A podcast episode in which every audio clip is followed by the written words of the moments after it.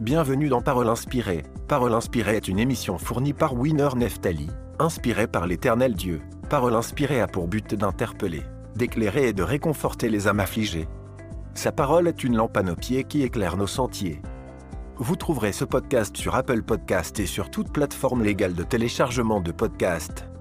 N'hésitez pas de partager cette émission avec vos amis et votre famille. Pour soutenir cette œuvre, n'hésitez pas de contacter Winner Neftali. À bientôt.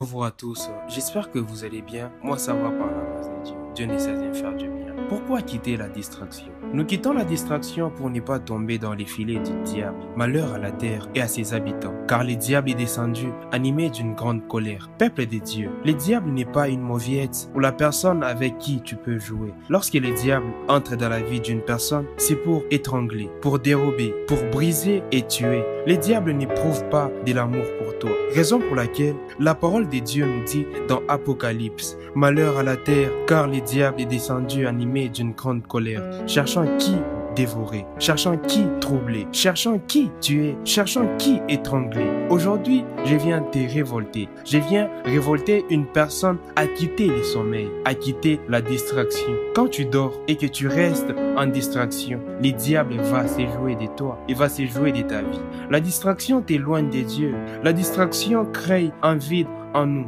La distraction crée un vide en toi. Lorsqu'il y a un vide dans ta vie, le diable va prendre possession de ton corps. Le diable prend possession de nos corps.